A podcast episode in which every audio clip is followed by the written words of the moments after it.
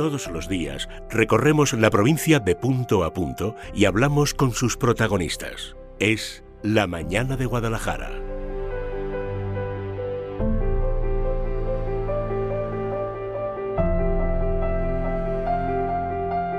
Hoy queremos hablarles de una mujer que estoy convencida de que nos va a servir de ejemplo y de inspiración en muchos ámbitos de, nuestra vida. Una mujer que dejó una profunda huella en quienes la conocieron y un legado de humanidad y de fe que cierto es que es muy difícil pasar por alto. Una mujer que fue una adelantada a su época y que más allá incluso de su muerte, pues ha seguido dando testimonio de que la fuerza del amor y de la creencia en Dios todo lo puede. Y hasta tal punto es así, fíjense, que el próximo mes de mayo va a ser beatificada en el Palacio de Vista Alegre de Madrid en reconocimiento a un milagro atribuido nada menos que a su intercesión. Sin embargo, y pese a todos sus méritos, estos que les cuento yo a modo casi titular, pues esta mujer de la que les hablo y, su gran labor son muy desconocidas para el público en general.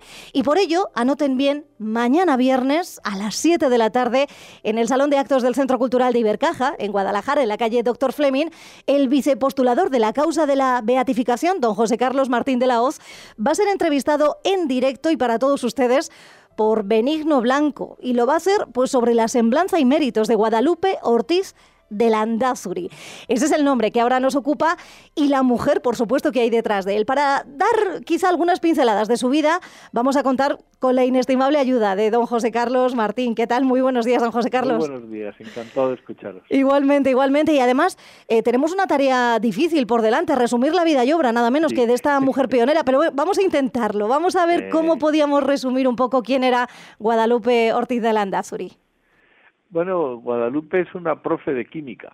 Eh, yo creo que eso es lo que el público debe conocer. Eh, una persona que ha alcanzado la santidad, según declara la Iglesia en el decreto de virtudes heroicas que, que dictó el Papa Francisco hace un año y que ahora Dios ha corroborado con un milagro que ha atribuido a su intercesión eh, también por otro decreto firmado por el Santo Padre Francisco en el mes de mayo reciente.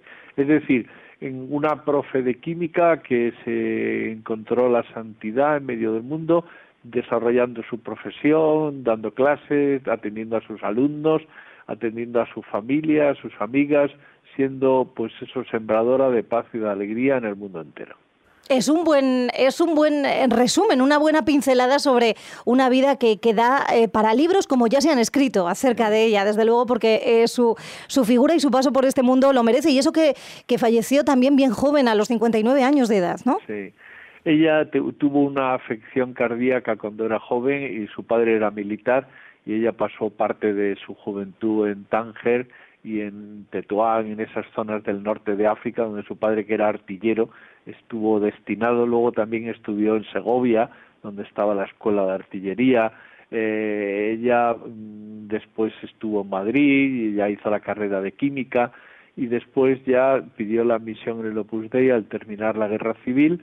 Y entonces su, su mentalidad de química, de investigadora, de profesora, pues la fue aplicando junto con la tarea de atender a sus alumnos y de hacer una tesis doctoral y de luego sacar su cátedra del Instituto Santa Engracia a la vez pues fue atendiendo pues a las personas con las que vivía a las personas que conocía y fue eh, igual que enseñaba a entender la química y a, y a apreciar la química y a poder aprobar la química fue enseñando a la gente a hacer oración y a encontrarse con Dios en medio del mundo. Bueno, pues vamos primero, porque claro, es que es verdad, don José Carlos, que hablamos muy alegremente de una química, ¿eh? una, profe, una profe de química, pero claro, es que estamos hablando de los años 40 y eso por entonces eh, pues no era nada habitual que una mujer eh, primero tuviera esa, esa vocación o esa, esa, mm, esa inclinación profesional y luego la sacara adelante yendo a la universidad, cosa que era muy raro también, y encima luego fuera reconocidísima en su campo laboral, ¿no?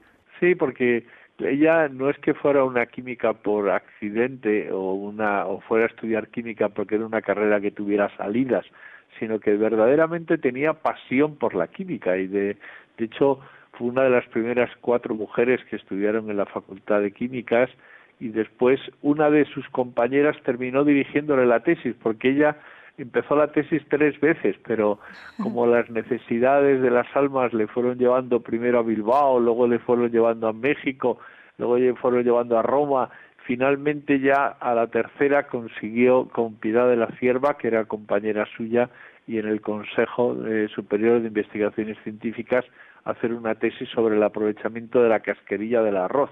Una tesis muy aguda y muy inteligente que ha tenido su repercusión en la industria. Pero para ella, aparte del tema de la tesis o el doctorado, sobre todo era hacer méritos para su cátedra de instituto y, y después fue la formación de una investigadora. Ella, pocos minutos antes de morirse, pocas horas antes, se la vio trajinando con unos tejidos y unos detergentes eh, comprobando cómo conseguía que unas manchas desaparecieran. Increíble. La, mentalidad de investigadora eh, continuó casi hasta el momento de su fallecimiento. Claro, claro. Bueno, y, de, apasionada ¿no? por el mundo de, la química. Decían los que la conocieron que gracias a Dios, pues claro, la tenemos muy reciente. Entonces hay gente, todavía nos pueden dar testimonio eh, vivo de, ella y de cómo era, que enseguida, pues allí donde otras quizás se sumergían en, en una novela romántica, ella en cuestión de segundos estaba inmersa en un tratado de química, ¿no? Sí, a la vez que la, la química tiene la ventaja de que está muy pegada a la vida ordinaria, por eso es gracioso lo de las manchas porque eh, para la gente eso es un problema las manchas. Para ella era un problema que era un problema químico. Eh, en ese sentido era muy natural y muy normal. Eh, ella tenía muchas amigas era una persona muy abierta muy alegre. Todas recuerdan la, la alegría la sonrisa. Cuando ella estuvo en México eh, le hicieron un corrido mexicano que decía eso, ¿no? La, la sonrisa, la alegría de la sonrisa de Guadalupe es eh, es como una extraña, es más contagiosa que una extraña enfermedad, decía el corrido mexicano, ¿no? Porque donde ella estaba enseguida había una sonrisa, había buen humor, había una canción, había había quitarle hierro a las cosas duras de la vida. Bueno, yo creo que eso también, desde luego, lo da la personalidad de uno, pero también lo da el encontrarse a gusto y el saber eh, que, que, cuando esta vida termina, eh, y Guadalupe estaba convencido de, ello, empieza algo todavía mejor. Ella descubrió, de repente fue tocada, eh, es así como, como ella misma lo, lo narraba, y, y, no solamente, bueno, pues Dios se fijó en ella, sino que además ella tuvo la suerte también para desarrollar desarrollarse espiritualmente, de coincidir con quien fue su gran mentor, ¿no? San José María Escriba de Balaguer, y de cuya mano también podemos decir que Guadalupe Ortiz fue eh, pionera también en la creación y difusión de la obra, ¿no? Sí, ella eh, era una persona que no es que fuera muy piadosa, eh, iba a misa los domingos y rezaba con su madre, el rosario, como en los años 40 era muy habitual el rezar el rosario en familia, y un día en misa en la iglesia de la Concepción aquí en Madrid pues eh, se sintió tocada por la gracia. Eso es lo que hace que aunque no fuera muy piadosa siguiera honrada y en ese sentido se dejó tocar por la gracia de Dios. Y ya desde entonces lo que procuró es lo mismo. Ella hacía oración o procuraba convertir su vida en oración su vida cotidiana su vida corriente y procuraba enseñar eso que ella había sido el descubrimiento de su vida, se lo procuraba enseñar a los demás, de modo que la paciencia y dedicación que tenía con sus alumnas pasó a convertirse en paciencia y dedicación con sus amigas, con las personas que conocía, para enseñarles eso otro que había sido la clave de su existencia, una oración y una vida convertida en oración. Claro, y, bueno, eso es lo que, lo que la movió, lo que la llevó también pues a recorrer eh, esquinas del mundo, como puede ser eh, lo que estamos hablando. México, también Roma, ya más directamente, eh, pues directamente con, San José María. Y, bueno, ya para, para, el resto de su vida. De hecho, por eso, y, vamos a hablar un poco de ello, porque hablaban ¿no? de, esa, de ese halo de, santidad que ya exudaba, podemos decir, en, vida, ¿no? Porque, bueno. Ella era una persona, claro, como ella es tocada por la gracia de Dios, siendo profesora de química en el Colegio de las Irlandesas de Madrid eh, tenía 27 años y por tanto, eh, pues para San José María fue una suerte, un don de Dios eh, tener una mujer de la madurez de Guadalupe, de la simpatía rodeadora de Guadalupe, de la eh, de esa vida profesional convertida en oración, que esa es la esencia del espíritu de Opus Dei, encontrar a Dios en el trabajo, ¿no? En ese sentido, pudo enviarla de aquí para allá porque era una mujer madura, era una mujer alegre, era una mujer que no se paraba ante los problemas, ¿no? ante las dificultades, como estaba tan convencida de que esto era un don de Dios, pues vivía, a veces decía ella, soy un poco inconsciente, ¿no? Hombre, nunca dejó de serlo porque lógicamente ya tenía una edad y, y había visto fallecer a su padre de fusilado en la guerra, por tanto, eh, ella sabía mucho de lo que es la vida y sabía también de perdonar y de comprender y era pertenece a esa generación de mujeres que nunca hablaremos suficientemente de ellas, que son esas mujeres que en los años 40 y 50 se echaron el país a sus espaldas, se pusieron a trabajar y construyeron una sociedad humana cristiana eh, de concordia, de valores, de apoyo, de alegría, ¿no? Eh, eh, los años 60 es la eclosión de las vidas santas de muchos hombres y mujeres pero especialmente también de mucha madre de familia que, que supo eso, enterrarse para que sus hijos brillaran.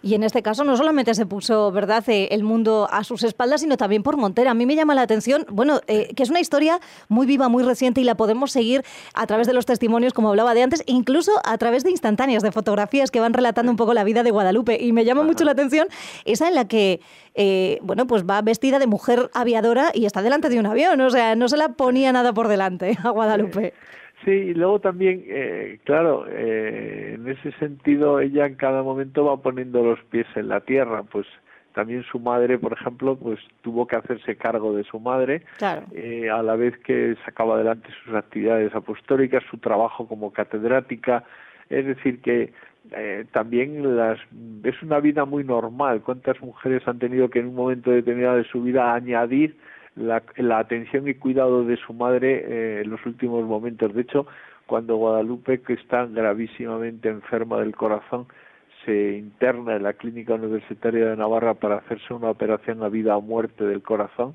se lleva a su madre, que ya entonces tenía 95 años, y tenía estaba con la cabeza ya muy perdida mm. y las dos fueron ingresadas su madre en una planta y ella en otra no cuando ya la operación sale bien y parece que va a tener una prórroga de vida eh, entonces es cuando viene ese desenlace fatal que es ese punto del corazón de los muchísimos que le habrían dado para para la operación del corazón se saltó un punto no por eso su hermano que era el director de la clínica universitaria de Navarra quiso hacer la la autopsia porque la operación había sido un éxito, ella estaba feliz, era como si hubiera vuelto a nacer, mm. pero en unas horas se, se murió y pues, se hizo la autopsia y lo que la autopsia dijo era eso, que se había saltado un punto, ¿no? Eso... Eh, pues a los pocos minutos de fallecer ella falleció su madre, o sea, eh, bueno, ya es como una feliz coincidencia, como decir misión cumplida, ¿no? Eh, entre las tantas ocupaciones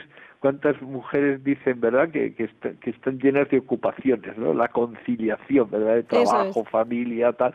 Ella también pasó por eso. Por eso es bonito que la Iglesia nos, eh, nos haya propuesto, nos quiera proponer ahora este modelo de santidad en una mujer corriente, normal, que pasó por lo mismo que pasamos todos, ¿no? Que es atender a los demás, dedicarse a la gente, sacar adelante el, con el trabajo la, el país donde estamos viviendo, en fin, eh, es una mujer que tiene muchas cosas mm, muy corrientes, muy normales en la sociedad de hoy. Por eso ver con la fe en Dios y la oración con la que ella ha cometido las tareas nos puede enseñar a nosotros a seguir ese mismo camino. Y a tomar ejemplo de ella, eso, en, las cosas corrientes y en las no tan usuales, como, eh, y ahora que hablamos de, su muerte y de, y de esa, eh, bueno, pues no sabemos muy bien si es eh, un, un, señalamiento de vida, ¿no? En este caso, a la hora de su muerte, ya estaba muy tranquila. Y, y, eso es lo que también tenemos que aprender de ella, ¿no? A, la tranquilidad. Ella decía, bueno, que sea lo que Dios quiera. y, decía a la gente eso, que, que, estaba igual de tranquila sabiendo que a lo mejor a las pocas horas iba a fallecer, ¿no? Sí, hay un momento muy bonito cuando corre la voz en la clínica universitaria de que Guadalupe que iba muy bien, está en la UBI, eh, cuando uno de los capellanes, un sacerdote mexicano, que estaba haciendo sus trabajos de licenciatura y doctorado en la Universidad de Navarra, se, trabajaba a ratos el, como capellán de la clínica, se, se coló con los óleos, eh, aunque ya había recibido la unción antes de, pero bueno, él se, se coló con los óleos eh, en la UBI y cuando llegó, él pensaba encontrarse con una mujer desahuciada y una persona que en un trance de muerte angustiada, ¿no? Y lo que se encontró es una sonrisa, la sonrisa de Guadalupe que al ver los rasgos mexicanos de aquel sacerdote sonrió eh, conmovida, ¿no? Eh, y, y aquel hombre le salió del alma decirle gracias por lo que has hecho por México. Y ella contestó, gracias a vosotros. Y se marchó al cielo. Qué bonito, qué bonito. Bueno, se marchó, eh, pero algo de ella se quedó aquí y de hecho se quedó vigilando y velando por todos aquellos que a día de hoy pues eh, le rezan, aún sin haber recibido esa beatificación que llegará dentro de, unos pocos meses. Y uno de ellos, eh, bueno, pues también fue mirado con cariño especial por parte de Guadalupe, se llamaba Antonio Sedano. Exacto. Y, y, fue él precisamente el que da testimonio de, bueno, pues de ese milagro ¿no? que se le atribuye a la intercesión de, Guadalupe Ortiz. Sí, yo tuve la suerte de conocer a Antonio Sedano eh, y narraba con, con, bueno, lo narra, hay, hay un pequeño vídeo de él colgado en la página web del Opus Dei donde narra eh, en primera persona cómo sucedieron los hechos y yo recuerdo la emoción con la que él recordaba eh, aquel instante, aquella noche, cuando ya estaba fijada la fecha de la operación de ese, ese tumor en la nariz, ¿no? Mm. Eh, que durante meses le había tenido inquieto, agobiado, ya por fin se fija la fecha y él la noche anterior eh, toma la estampa de Guadalupe que había visto en una iglesia, la toma, la ve y dice, bueno, Guadalupe, quítame el grano, tú puedes hacerlo. Y el primer milagro decía él es que había dormido de un tirón y el segundo es que cuando por la mañana se levanta para afeitarse e irse a operar, se da cuenta de que no hay nada. Y en ese momento, claro, cuando llevas meses viendo el grano y angustiándote por el grano, de repente no había nada. Y él contaba con mucha gracia cómo se sentó en el cuarto de estar y le empezó a dar una taquicardia, ¿no? como eh, porque claro, es un, es un impacto muy grande, ¿no? Eh, ver cuando se ha producido verdaderamente un milagro. Lo, lo, tenemos, lo tenemos. Vamos a escuchar a Antonio Sedano contar esta historia, don José Carlos, que, que, la verdad es que, como bien dice, merece la pena escuchar al, al protagonista de primera mano. Estaba en tratamiento por la vista porque tenía un principio de cataratas. Una de, en una de estas revisiones, al verme, me dijo el doctor, no vamos a mirar cataratas porque primero te tienen que quitar esto que tienes en el ojo. Me examinó bien. Dice, esto, esto es un cáncer que hay que operar enseguida.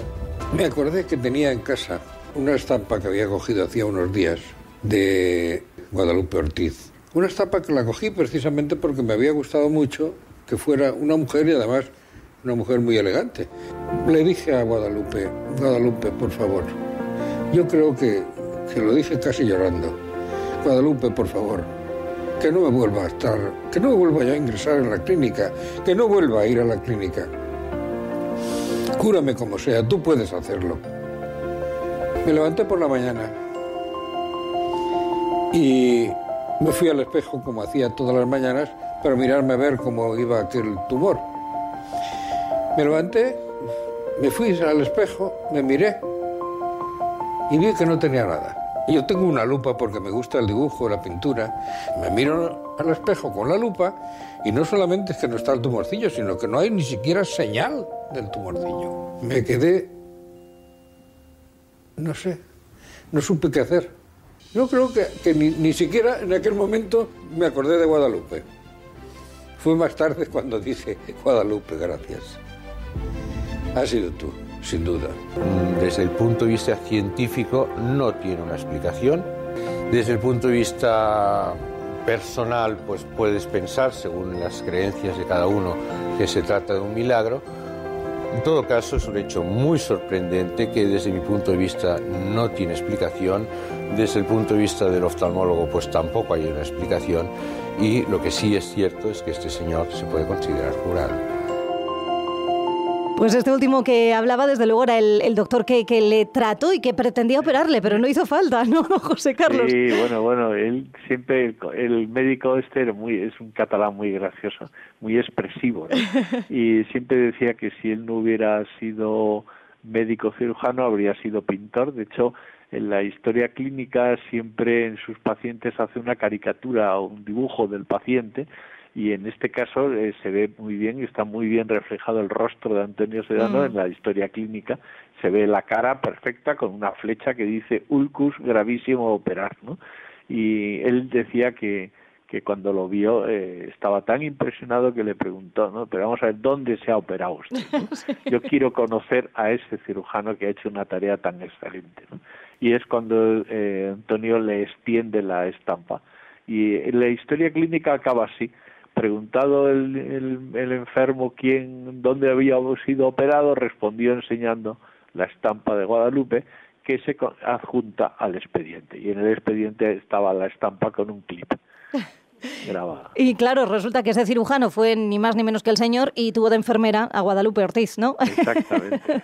y ahora este milagro es reconocido y, se procede, por tanto, a su beatificación. Hablemos un poco de la beatificación. ¿Qué significa, eh, bueno, pues conceder mm, esta categoría, ¿no? Una mujer como Guadalupe Ortiz. Quiere decir cuando se termina el proceso diocesano y después se envía a la congregación eh, todos los documentos, se hace un eh, se hace un estudio en profundidad eh, que se pasa a la aprobación de los miembros de la congregación y finalmente del Santo Padre por el que es firmado el decreto de venerable, es decir, que la persona pasa a ser puesta como modelo e intercesora del pueblo de Dios como una persona que ha vivido las virtudes en grado heroico.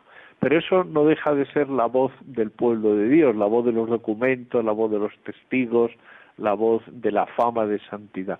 Eh, hace falta un milagro eh, que es la voz de Dios. Y cuando se une la voz del pueblo de Dios y la voz de Dios entonces es cuando ya puede pasarse a tener la ceremonia de beatificación que tendrá lugar en Madrid el 18 de mayo del año próximo que es justo el aniversario de su primera comunión. Y ese acto lo que significa es que Guadalupe es puesta se puede dar culto público pero todavía restringido a algunas zonas del mundo, los lugares donde ella vivió, eh, la, pues la familia espiritual del Opus Dei, etcétera. Eh, cuando suceda otro segundo milagro, entonces ya eh, se procedería a la canonización y con eso eh, al culto público universal ya en el mundo entero. Cuando suceda, o sea que es algo que tardará más o menos, pero confía. Lo que Dios quiera, porque en este caso ha sido un milagro, mm. como le llamábamos, eh, un milagro bombón, porque es como redondo y perfecto. ¿no? y totalmente documentado también. Sí, es, que... es una maravilla. Eh. Bueno, cuando Dios quiera, pues se procederá. Es el hecho de que mm, ya desde tantos lugares del mundo estén ya pidiendo información, gente que quiere venir a la beatificación, ya es un síntoma de que la fama de santidad ya es universal. Claro. Lo que hace falta ahora es que Dios quiera eh, subrayar eso con un segundo milagro a través porque los milagros los hace Dios, o sea, no los hacemos los postuladores, ni siquiera los siervos de Dios, ¿no? Los hace Dios a través de la intercesión de Guadalupe y de tantas personas como Guadalupe que desde el cielo nos ayudan a ser santos a nosotros y a llevar adelante nuestras responsabilidades en esta vida. Y además, eh, sin ser beata aún, eh, sin, sin haber llegado todavía a esa fecha de su beatificación, eh, ya hay mucho creyente en Guadalupe. De hecho, hay mucha gente que, que la reza pues en temas de salud, en temas también de los estudios propios de, de Guadalupe, de la, de la química. Y, y, bueno, ya vemos que ya tiene, ya cuenta con legión ¿no? de, de, creyentes. Ahora está, ha sido, sus restos han sido trasladados y el desde el 5 de octubre eh, están en la iglesia del Oratorio del Caballero de Gracia de Madrid, en la Gran Vía, y allí está su urna y es muy impresionante ver personas que llegan del mundo entero que se acercan a rezarle, a pedirle, a, acudir a su intercesión. Pues la verdad es que el próximo 18 de mayo será el, aniversario de la primera comunión de Guadalupe Ortiz de Landazuri, pero resulta que don José Carlos Martín de la Hoz viene y nos visita mañana, mañana viernes 14 de diciembre, cuando acabamos de cumplir, ayer mismo se cumplían los 102 años del nacimiento de esta mujer pionera que está siendo protagonista por méritos propios, como estamos viendo. Y yo sé que a don José Carlos no eh, le faltan minutos en el día para hablar de Guadalupe eh, con una gran admiración, con un gran cariño, como se nota, ¿no? que, se desprende a la hora de, hablar de ella y de su vida. Y, yo creo que mañana va a ser un, día muy bonito, un momento en el que va a tener un tú a tú con, con, Benigno Blanco, pero me imagino que también abierto a aquellos que se quieran acercar a ese salón de actos del Centro Cultural Ibercaja, ¿no? Sí, se ha buscado un lugar amplio y céntrico para que todo el que lo desee pueda ir. Porque realmente yo lo que voy experimentando es que es que la, la, gente del cristiano medio, la persona de la calle, como dice el Papa Francisco, los, eh, la gente corriente necesita esos santos de barrio, santos cercanos, ¿no? Eh, modelos de personas que nos alienten a nosotros en el camino. Claro que sí. Pues nosotros mañana tenemos una cita porque todavía queda muchísimo más que hablar, por supuesto, de Guadalupe Ortiz de Landazuri, de su vida, de su obra y de su milagro, de momento, en singular y a la espera de lo que pueda llegar, si Dios lo quiere, como nos dice el vicepostulador de la causa de la beatificación. En este caso, eh, una beatificación que, como decimos, llegará el 18 de mayo de 2019 al Palacio de Vista Alegre de Madrid y en el día que será, pues me imagino que una fiesta también para todos los creyentes. Nosotros mañana tenemos esa cita a las 7 de la tarde, entrada libre para que todos acudamos a, visitarle y a charlar un poco, como hemos hecho hoy con don José Carlos Martín. Muchísimas gracias por haber estado esta mañana en el radio. Encantado de estar con vosotros. Un abrazo. Adiós.